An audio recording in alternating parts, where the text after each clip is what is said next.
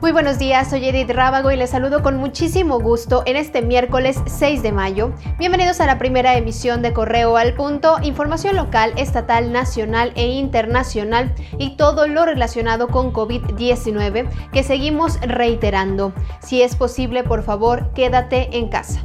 Vamos con la información. Una mujer embarazada y su marido fueron atacados a balazos en la colonia del Parque en Salamanca la noche de este martes. La mujer sin vida fue trasladada por paramédicos para salvarle la vida al bebé, sin embargo también murió. Según testigos, la pareja circulaba a bordo de una motocicleta cuando se acercaron sujetos armados y les dispararon en varias ocasiones. El presidente Andrés Manuel López Obrador anunció que dedicará varias conferencias para alertar sobre la infodemia, que calificó como la nueva pandemia de noticias falsas.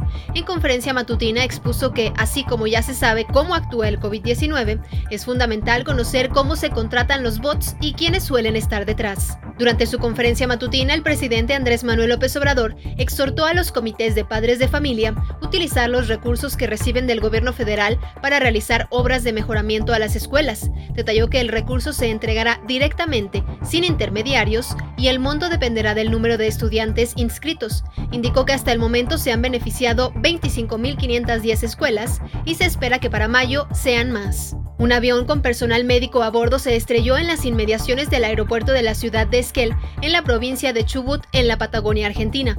El vuelo sanitario tenía como misión el traslado de un menor de tres años con una patología cardíaca a la ciudad de Buenos Aires. Hasta el momento se desconocen las causas que generaron el accidente. Aparentemente se produjo debido a poca visibilidad causada por la niebla.